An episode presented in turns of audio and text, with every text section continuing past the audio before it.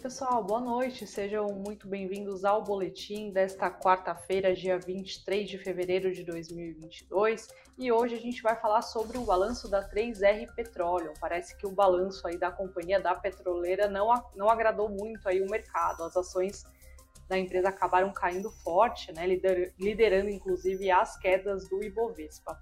E a gente vai falar também sobre a Petrobras, a Eletrobras, aliás, que teve ontem aí a sua privatização aprovada já por parte de acionistas da empresa, o que acabou elevando é, hoje, né, a alta, a, o, o, papel da companhia acabou encerrando aí entre as principais altas é, do Ibovespa. E a gente vai falar também sobre, rapidamente, sobre uma notícia aí nova do, do final do dia em relação à Sul América. A companhia acabou despontando aí no final da noite. A gente vai entender rapidamente também sobre é, o que, que aconteceu com a empresa. E também vamos dar um resumo sobre os balanços, né, os principais balanços aí das companhias reportados entre ontem e hoje, o que, que aconteceu no pregão né, com as ações dessa empresa, dessas empresas, e também vamos falar sobre o dólar, o fechamento do dólar e do Ibovespa. Bom, e para falar sobre esses assuntos, a gente tem hoje aqui a participação da Ângela Tosato e do Murilo Breder, analistas da Invest. Muito boa noite, gente. Boa noite, Érica. Olá, investidores. Olha aí o senhor Fontes dando as caras de novo e dessa vez com força, hein? A Sul América virou ali no final e foi embora. Vamos falar daqui a pouco sobre isso. E aqui, presença da queridíssima Angela Tosato mais uma vez. Boa noite, Érica, Murilo, pessoal que está nos assistindo, e vamos lá para mais um boletim cheio de novidades hoje. Exatamente, novidades aí no último minuto do segundo tempo. Bom, a gente começa pela 3R Petróleo. É, Para quem acompanhou aí, a empresa acabou encerrando o pregão em forte é, queda, né? Uma queda superior a 11%. Depois que, aliás, uma queda superior a 12%, se a gente for olhar, olhar aí o final é, do pregão, depois que ela divulgou o balanço trimestral que trouxe é, números considerados fracos pelo mercado de uma maneira geral, né? Olhando aí os relatórios de algumas casas, a gente percebe que foi, foi essa a interpretação é, dos analistas. A empresa ela teve um lucro líquido de 19,77 milhões de reais no quarto trimestre de 2021, contra um prejuízo de 147,54 milhões de reais é, no mesmo período do ano de 2020. A receita líquida ficou em 250 milhões, um aumento de 193% é, em relação ao mesmo período de, de análise, né? ou seja, ao quarto trimestre de 2020. E aí o papel acabou despencando, é, para a gente ter uma noção hoje, tanto o papel da PetroRio quanto da, o preferencial da Petrobras encerraram né, em forte alta, principalmente a Petro, aí, que é uma empresa bastante líquida, né, fechou em alta de 1,42. É, Murilo, você pode contar para a gente, destacar, digamos assim, os pontos né, que, ficar, que foram considerados aí negativos pelo mercado? Perfeito. Antes de mais nada, é, fazer o destaque aqui da importância da diversificação, porque a 3R é uma das ações da nossa carteira recomendada de small caps, está com 5% de alocação recomendada. É, eu até fiz um cálculo rápido aqui é, de quanto que a carteira performou hoje, mesmo com essa queda, caiu 1,6% a carteira como um todo. Tá? Óbvio que ainda assim não é bom né, você cair 1,6% em um dia, mas é um movimento que bem mais suave, né, por conta de vários outros ativos que a gente tem na carteira. Um dia negativo de uma forma geral, mas os, ah, os outros ativos ajudaram a gente a minimizar essa queda de 3R petróleo. Daí a importância é, da diversificação. Tá? Esse é o primeiro ponto de destaque que eu gostaria de trazer. Segundo, é que aí a, a mídia está dando esse destaque né, de, de reversão de prejuízo para lucro, e aí o investidor pode ter achado que o resultado foi bom por conta disso. Mas, gente, é uma empresa de exportação de petróleo. Assim, está é, ligada com o preço do petróleo. Tá? É, então, a, é algo dolarizado. Eu preciso olhar é EBITDA, não é lucro aqui que a gente olha, tá? Em empresas como essa. E, no caso, o EBITDA veio abaixo do esperado. Uh, e aí, para vocês terem uma noção, né, como, como referência, o mercado ele tem lá o seu consenso de mercado, né, é, do, consenso de receita, consenso de vistas de lucro, enfim. Uh, e assim, que a gente considera como dentro do, em linha com o esperado, é mais, oscilações mais ou menos de 5% para cima ou para baixo, tá? Isso aí é dentro do esperado. Quando você tem uma, uma queda 13% abaixo, como veio o EBITDA de 3R, é algo que é, decepciona, tá? Aí realmente uma surpresa negativa e por uma conjunção uh, de fatores. Aí o principal destaque é, por exemplo, né, ela teve vamos só gravar dois números aqui na cabeça. Lucro bruto dela no trimestre, tá? É 126 milhões de reais. Agora, é, é, despesas gerais e administrativas, 88 milhões. As despesas gerais e administrativas foram 70% do lucro bruto. O que está acontecendo? O que, que ela gastou tanto? Né? É, e é aí que foi a surpresa com o mercado. Tá? Ela teve o maior custo de energia, Uh, houve ali, ela cresceu a base de funcionários, cresceu muito uh, e cresceu muito sem você ter uma, um aumento de receita ao mesmo tempo. Né? Ela cresceu preparando uma possível alta de receita, mas aí se bateu muito no custo e não trouxe receita. Então atrapalhou. E outro, outro fator interessante, interessante assim, de negativo, né? É, é olhar o, ela destaca aqui o bônus de performance que ela deu para os seus funcionários e ela bateu todas as metas. Né? Vamos, olha só que, que metas é, interessantes. Assim, eu acho que é, metas simples, eu acho. Todo mundo que está lá na 3F ganhou muito dinheiro, tá? Porque é, bateu muito na despesa aqui por conta desse bônus. E são algumas metas. Ela, é, a, a, empresa uh, deixa eu pegar aqui o negócio exatamente, desenvolveu uma estrutura de governança alinhada a padrões do novo mercado, ingressou no Ibovespa, é, fez duas ofertas de follow-on, oferta secundária de ações. Ô, gente, isso aqui é business as usual, né? É o mercado normal, não deveria ser uma meta, um bônus gigante por conta disso. O único ponto que eu concordo aqui que vale, valeria a pena ser dado o bônus, como de fato foi considerado, foi uma melhora no desempenho operacional dos ativos, aí sim, beleza, bateu a metinha lá de operação, toma aqui seu bônus merecido. Agora, dar bônus por conta de follow-on, por conta de que ajustou ao padrão de novo mercado, isso é obrigação da empresa, assim, não deveria ser considerado como bônus, mas enfim, é isso que o mercado bateu. É, mas aí, que é o que eu. Essa é a crítica, tá? O número veio abaixo e por esses motivos. Mas qual que é o outro lado da moeda aqui? reação me parece muito exagerada no mercado, porque é, quem vendeu o 3R hoje, fez as ações irem para cair em 12%, é quem eu acho que não está entendendo que quando a gente investe, compra 3R hoje, você não está comprando é, a 3R que está lá hoje, você está comprando a 3R que ela vai vir a ser muito em breve, né? ela vai crescer muito mais. É, a 3R é uma companhia que compra campos maduros da Petrobras, melhora esses campos através de, é, de eficiência, troca tubulação, tecnologia, reuso de, é, é, de água, é, enfim, menor gasto de energia, que não foi o caso aqui no quarto trimestre especificamente, teve um, um alto aumento de custo, mas enfim, essa é a ideia no longo prazo. É, então, o mercado viu o resultado ruim, mas esqueceu o que está a vir pela frente. Aí. Só em 2022 a gente está falando de cinco novos clusters vindo da Petrobras, cinco novos aí áreas de atuação é, que, a, que a 3R vai pegar de Petro. Então, assim, uh, esse é, é o crescimento inorgânico, ou seja, ela adquirindo postos da Petro. É, esse é, um, é uma avenida de crescimento, mas tem também o próprio crescimento orgânico, isso é, a empresa é, melhorar a eficiência dos campos que ela já possui. Ao invés de sair comprando campo adoidado, é, agora ela vai focar mais em melhorar esses campos cada vez mais. Então, é, o mercado bateu exageradamente. Até perguntaram aí no chat se a gente segue. E o Shen perguntou no chat, é o nome do nosso queridíssimo investidor, se a gente segue firme com 3R. Seguimos sim, tá? Uma queda. A ação já era barata, é, pelo cálculo aqui que eu já havia feito, está lá no relatório de 3R, fiquem à vontade para vocês lerem ali a justificativa do valuation e tal. Uh, já era barata e caindo 12% fica mais barata ainda. A ação tem 5% da carteira e com uma queda dessa eu fico quase querendo aumentar a posição, tá? É, é, essa é a visão é, do resultado. O resultado não foi bom, mas houve um, eu achei um exagero por parte do mercado.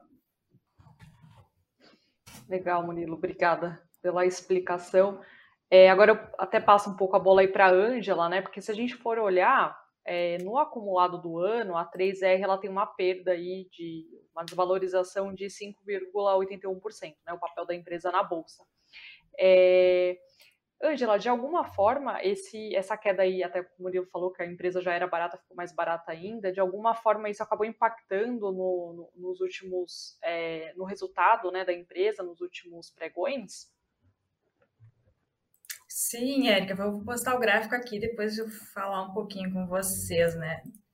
Então, o que, que acontece aqui com a 3R, tá? A gente, a gente viu, né, que no pregão de ontem e de hoje também essa queda exagerada, que nem o Murilo falou, e a gente percebe isso pelo tamanho desse candle, essa barrinha preta aqui. Olha, a gente, ela iniciou aqui em cima e fechou aqui embaixo. Então, a gente chegou também nessa região de suporte aqui por volta desses 3107. Tá, gente? Então, o que, é importante olhar aqui também, né? Pelo gráfico semanal, eu ainda né, não tenho um histórico tão grande do papel, porque ele abriu IPO né, faz faz pouco tempo. Então, o que, que aqui a gente pode perceber, né? A gente está conseguindo ver, né? Se ele conseguir parar aqui também, né? E essa queda não perdurar, a gente pode estar vendo aquele pivôzinho de alta, né? Que já é um índice altista lá para o longo prazo. Só que a gente sempre tem que lembrar, né? Que ainda mais pela análise fundamentalista, que é o que o Murilo faz, que é bem difícil a gente pegar uma reversão total de um papel, porque porque aqui no caso ele entrou na carteira porque ele estava com os múltiplos baratos, que nem o Murilo acabou de falar. Só que, gente, né, pela análise técnica é um pouquinho mais fácil, né, a gente ver esses pontos de reversão. Mas pela análise fundamentalista, a gente né, entra no papel e a gente espera. Até o Alexandre falou aqui, né, que ele comprou também 3R para cinco anos, e é bem isso, né? Quando a gente entra em análise fundamentalista para o longo prazo. Então, como o papel entrou na carteira agora faz um mês, né, Murilo? Foi no início de fevereiro, então é bem recente, tá, gente? Para a gente pegar todo né, esse upside do papel. Então é longo prazo, não adianta, tá, gente?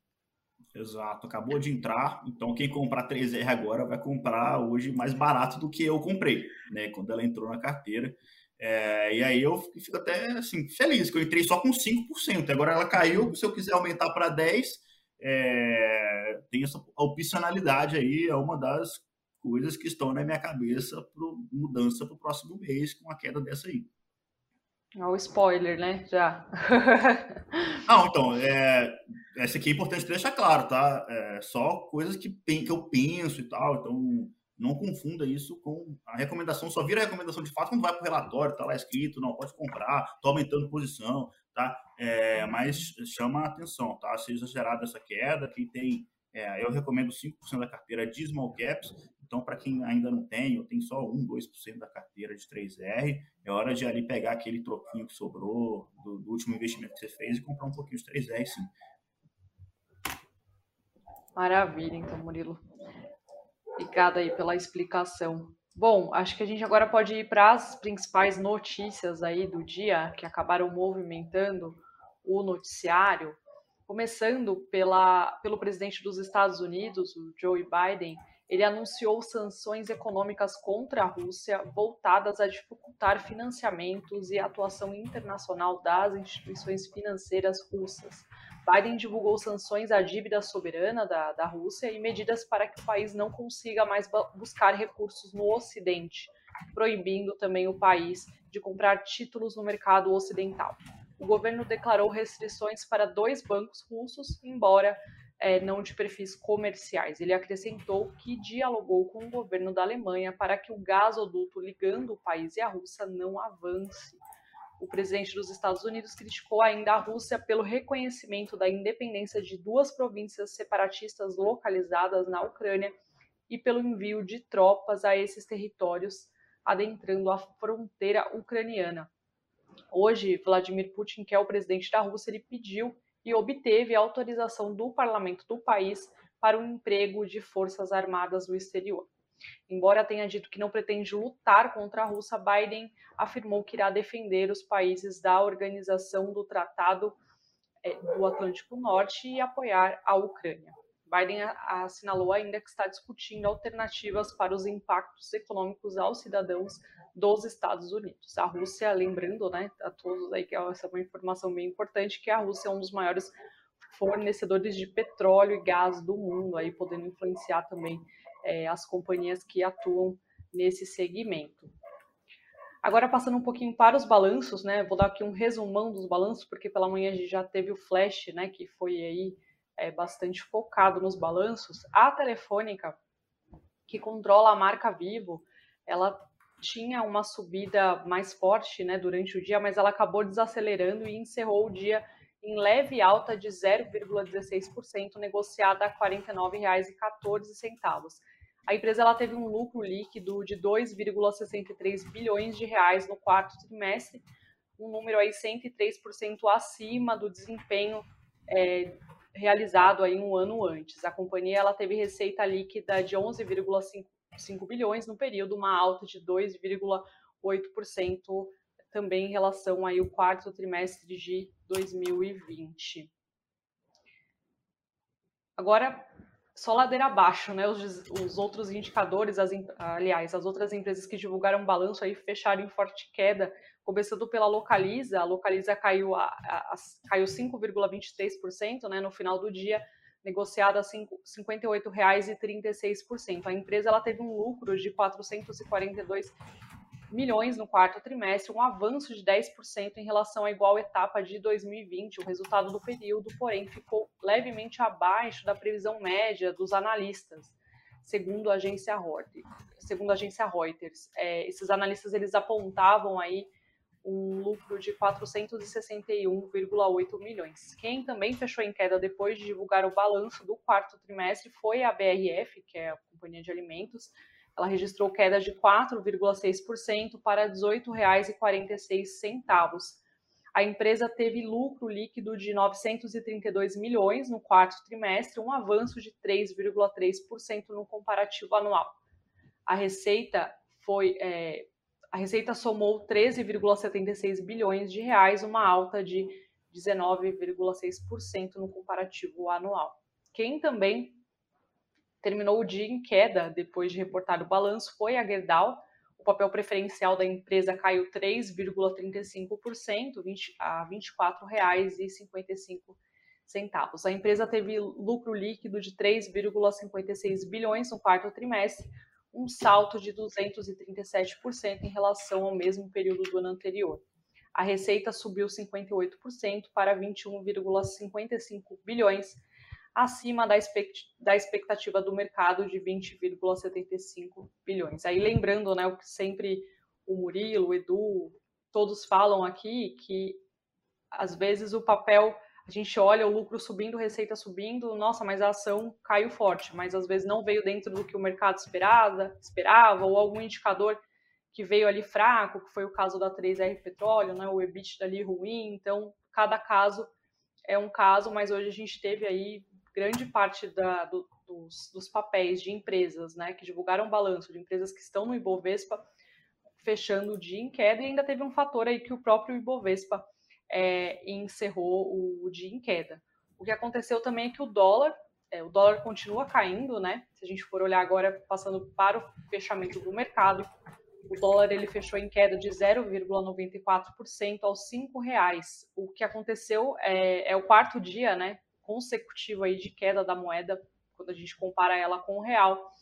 Na, mina, na mínima do dia, a cotação chegou a R$ 4,99, o menor valor intradia desde julho de 2021.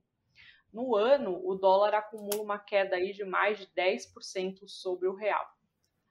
Falando sobre o Bitcoin, o Bitcoin também registrava a queda por volta das 18 horas, de 1,14%, ele era negociado a 190.401 reais. E agora sim, o Ibovespa também fechou em queda de 0,78% aos 112.008 pontos. O Ibovespa ele chegou a operar em alta, né, pela manhã, ele acabou mudando, mudando sentido e depois é, virou, né, para queda acompanhando especialmente os indicadores lá de fora, né, especialmente aí os indicadores norte-americanos, por conta dessa é, crise entre Rússia e Ucrânia, né, cada vez mais evidente aí uma, uma invasão é, da Rússia na Ucrânia, então isso acabou fazendo com que a gente também, é, a Bolsa Brasileira também fosse recebesse aí todo esse efeito né, das outras bolsas aí pelo mundo que esperavam em queda. Bom, é, antes de eu, de eu passar a palavra para para Ângela, eu vou falar aqui sobre as maiores altas também que tivemos, e aí eu já dou a notícia, né? O que aconteceu, a, a gente, eu estava acompanhando aqui, né, o pregão e estava vendo sempre ali a Eletrobras no topo, registrando a maior alta, e daqui a pouco eu abro de novo aqui, Sul América. Sul América fechou em alta de 25%. O que aconteceu? A gente estava tentando entender o que, que aconteceu, e aí o que aconteceu foi o seguinte: é, a coluna do Lauro Jardim, do Globo, né, a gente citando aí a fonte de quem deu essa informação, é, segundo a coluna, o, a Regidor ela fechou a aquisição da Sul América. Então parece que o acerto aí, segundo a coluna do Lauro Jardim, foi feita foi feito em negociação relâmpago, iniciado aí há pouco mais de uma semana. De acordo com a coluna, a operação será feita através de uma troca de ações. A família Larragotti, é para enrolar a língua mesmo, que é controladora da Sul América, ela passa a deter uma participação minoritária no grupo da família Mol. Lembrando que a família Mol é dona aí da Regidora. Então, o que aconteceu foi que no final do dia tivemos a Sul América avançando 25,16%, a Regidor subindo 8,82% e a, Eletrobras, que estava ali no topo, desceu e passou a, a encerrou né, o dia aí com alta de 3,27%. E aí, entre as maiores quedas, tivemos, como já falamos, né, a 3R Petróleo, que fechou no topo das quedas com 12,49% de baixa, as units do Banco Inter também, que encerraram em queda de 12,12%, e a CVC, que também acabou caindo 6,31%. E agora sim, Angela, eu queria, se você puder trazer para a gente o que, que trouxe, eu, é, do ponto de vista gráfico, né, o que aconteceu com o Ibovespa hoje, que o pessoal está querendo, querendo entender né, melhor como é, que, como é que ficou aí o indicador. Então, vamos lá, vou colocar, vou compartilhar meu gráfico na tela mais uma vez. Eu até estava com a ação delete aqui, mas vamos para o Ibov. Então, já tivemos né, o pessoal pedindo aqui no chat uma análisezinha rapidinha né, do nosso Ibov o que, que a gente tem. Então, a gente viu aquele movimento, que nem eu comentei ali atrás, antes né, da 3R, né, no semanal, que a gente poderia ter aquele pivôzinho de alta, tá? Gente ele até ativou aqui, mas né, ele não conseguiu andar muito e veio né, esse movimento aqui desses três pregões de baixa. Mas o que, que nós temos então agora para o diário? Essa média de 200 aqui nesse 112 mil pontos, alguma coisinha aqui, é super importante, tá? A gente fica, olha aqui, já faz mais de um mês que ele está usando essa média como um suporte. Então, né, se ele perder, a gente vai ver o um pouquinho mais para baixo, pelo menos no curto prazo, mas por enquanto, né, a gente está vendo ele respeitando essa região. E para o longo prazo, eu vou pegar o gráfico aqui no semanal, só que o Profit ele perdeu uns candles aqui nessa subida, né? a gente pode ver que ele não tem, mas não faz mal, tá, gente? Aqui é só para mostrar para vocês também que o que, que acontece, ó, aqui no semanal ele está acima dessa média de 55, então essa média é muito importante, eu sempre comento com vocês, né, que eu gosto de usar essa média, e eu tenho em todos os meus gráficos, porque olha aqui atrás, né, lá em agosto, por aí ainda, ele ficou três semanas negociando acima, que ele não conseguiu, né, voltar a negociar, então, acima dessa média depois que ele perdeu aqui, acho que foi em agosto, setembro, por aí. Mas o que que acontece? Agora a gente está vendo, né, há quatro semanas acima dessa média, então, aqui é super importante a gente fechar mais essa semana acima desse 112.100, porque daí sim a gente pode ter aquele movimento mais altista dessa média mais curta de 9 chegar até o preço, né, e não o preço a média, que ele viria no movimento mais amplo, né, e mais uh, rápido, aí depois sim, né, a gente, ela pode, a gente pode ver então o Ibov vindo, né, naquela faixa dos 120 mil pontos que eu tinha comentado com vocês na outra semana, que, né, é o alvo daquela figura de reversão que nós temos. Mas por enquanto, então, Érica, tanto no diário, né, que é um curto prazo, tanto no prazo semanal, né, que é um prazo um pouco maior, a gente está com o Ibov em cima de médias bem importantes. Então, vamos cuidar o fechamento essa semana para ver se ele se mantém nessa região. Aí sim, na semana que vem, a gente pode ter uma retomada. Tá, então torcer para ficar nessa região de 112 mil, né? 112 mil pontos. Sim, acima dessa região, né, Érica, de preferência então, para essa semana. Legal. Bom, e aí por fim a gente o, o, o, último assunto que a gente trata hoje no boletim é sobre as empresas de energia, né, que acabaram encerrando aí o pregão em alta. É, o próprio indicador que a, a, a Angela vai mostrar, né, em gráfico, o IEX, que reúne aí as principais empresas do setor, ele acabou também encerrando em alta. E aí como destaque a gente teve o papel da Eletrobras o papel preferencial da Eletrobras. Ele não está no indicador, né, mas pelo que eu pude entender, é, de qualquer forma, as ações, a subida do papel acabou contribuindo aí para outras empresas do setor. E aí tivemos é, essa alta aí no final do dia de 3,27% do ELET 6, né? E isso aconteceu depois que os acionistas da empresa, da Eletrobras, eles aprovaram ontem, né, o início do processo de privatização da empresa. É, e aí, se eu não me engano, né, Murilo, na segunda-feira o Guedes já tinha sinalizado que a privatização vai ser difícil sair ainda nesse, nesse trimestre, mas de qualquer forma, essa, esse, a, essa aprovação aí parcial já dos, dos acionistas já animou um pouco o mercado. Qual é a sua visão aí sobre isso? É, a perspectiva é que a aprovação, a privatização vai ser durante o segundo semestre, né? A expectativa da própria empresa, porque a minha eu sou um pouco mais cético, né? É ano de eleição, o segundo semestre vai estar no olho do furacão da eleição, enfim, não acho que acho que é mais difícil, tá? É, até o, o, Bolsonaro ele deu uma declaração há poucos minutos atrás aí falando que defendendo a privatização dos correios, da Eletrobras, mas diz ele que o Congresso abre aspas é muito sensível ao tema, né? É, mas enfim, mais um passo dado aí rumo à capitalização já era um pouco esperado, já que quem é contra a privatização da Eletrobras são basicamente é, é, os trabalhadores, colaborador, colaboradores da companhia, uhum. é, e aí não tem poder de voto né, durante a Assembleia. Ah, e aí ele foi, passou e tal, então acho que essa que é, que é a visão, e aí é, o valuation relativo, né, você tem uma empresa subindo bem é, do setor, você acaba puxando as outras também, e lembrando que é um dia de queda, então as empresas uh, defensivas do setor de, que pagam dividendos acabam se sobressaindo nesse dia de, de, queda, né? Tanto que o IDIV subiu, por exemplo, no dia de queda do Ibovespa, o índice de dividendos subiu.